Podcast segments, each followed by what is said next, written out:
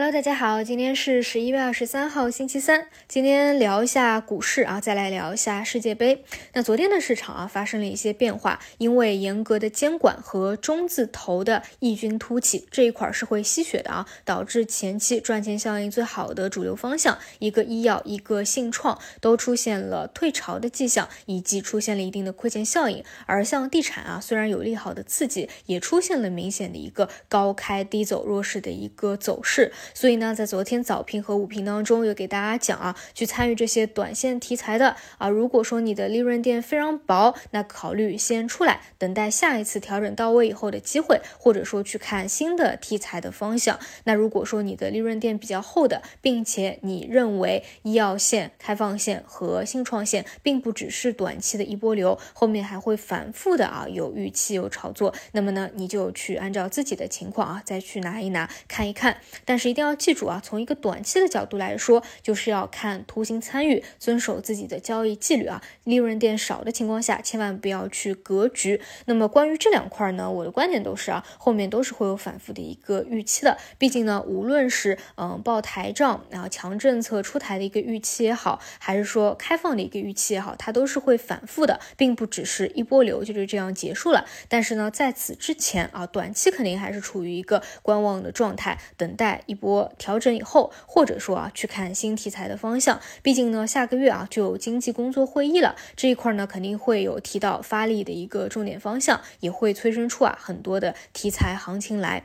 那么至于说新方向会不会是中字头啊，这个问题也是值得去关注今天的一个持续性的。那么昨天我们可以看到啊，像中国交建啊、中国中铁啊，包括一个老妖股啊，叫做特力 A，也都打了起来。那么我个人认为啊，像中字头提估值这件事情本身来说，它不是一个坏事儿。其实我们整体 A 股的一个估值啊，都是偏低的。能够把这部分低估值的估值给提起来，其实对于整体市场的一个风险偏好都是一件好事儿。而且呢，这部分国企啊，它的一个特点是普遍呢业绩也会比较稳定。尤其是啊，如果你的整体宏观经济啊有一定压力的情况下，可能抗风险能力会对于一些啊小企业来说更加的好一点。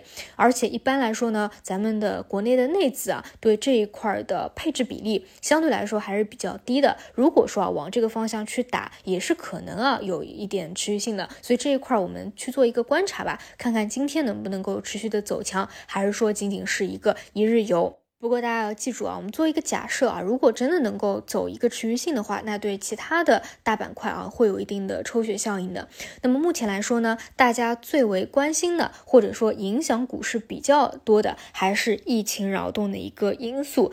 大家的一个预期呢是往放松的方向走，但是石家庄啊这样一个比较特别的案例啊，其实让全国也都是会比较的谨慎。像上海这边昨天啊盘后出了一个消息，就是说你如果是外地来上海的，那么可能需要满五天啊才能去一些公共场所啊，这个其实是一个。比我觉得是一个比较大的调整吧，因为像我啊，一般是上海、深圳两头跑，那么我从深圳回上海，一般也是有事情要做，对吧？那一般留个五天的时间回来啊，那就要去很多的公共场所把这件事情给办完。那你现在有了五天不能去公共场所办事儿的一个条件，那等于说我可能就不怎么回来了啊，或者说我在上海待的时间就要比较长了，这个是会有影响的。包括你说外地的一些客户来上海办事情，对吧？你都需要。要有这么几天不能够去聚餐啊、商务宴请啊，其实是会对一些餐饮业啊啊这个会产生一定的影响的。所以现在啊这一块的预期是会随着短期很多疫情的一个措施啊产生扰动。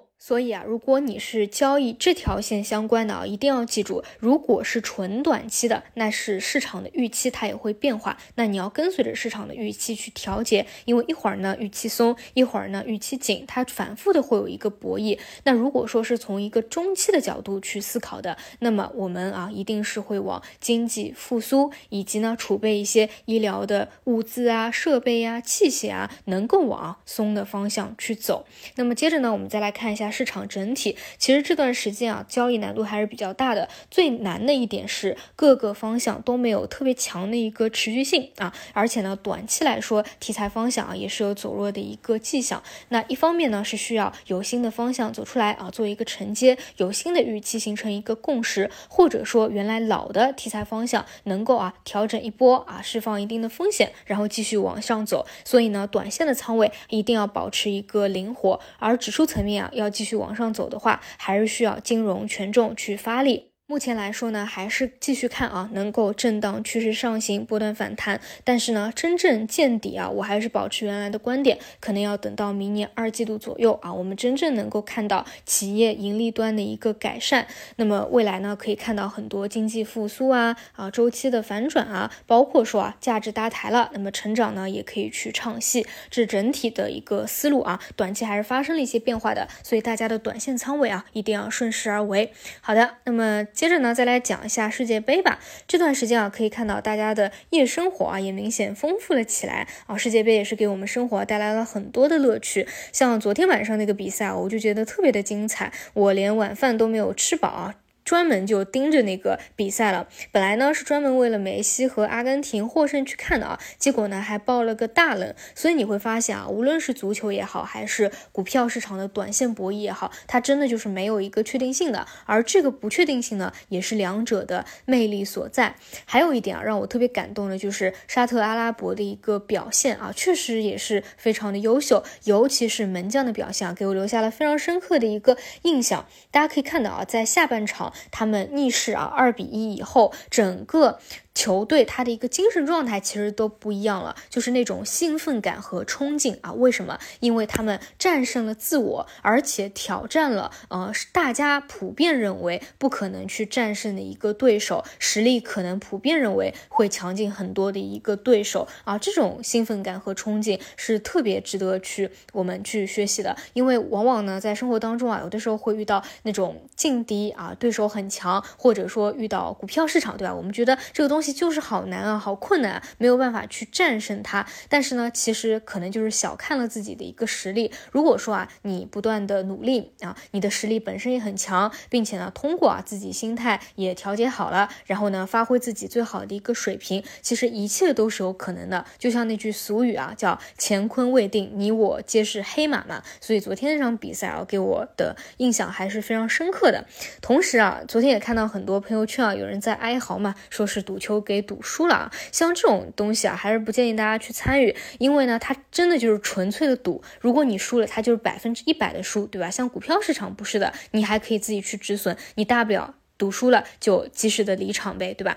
那而且呢，像我为什么不去参与啊？因为按照我的思路，一般来说就两者，一者呢就是我觉得它的确定性特别高，那我可能就会上一些高的仓位。但是你会发现啊，在昨天这种情况下，那肯定就是血本无归啊，要惨败啊退场了。一种呢就是那种博弈冷门的思路，对吧？你去寻求一个高赔率，不过啊也是需要去看让球的。所以呢，其实啊，你虽然有一个比较完整的策略，你真的最后想。想要去赢钱啊，我觉得也是比较困难的，这种就是有点久赌必输的一种感觉啊。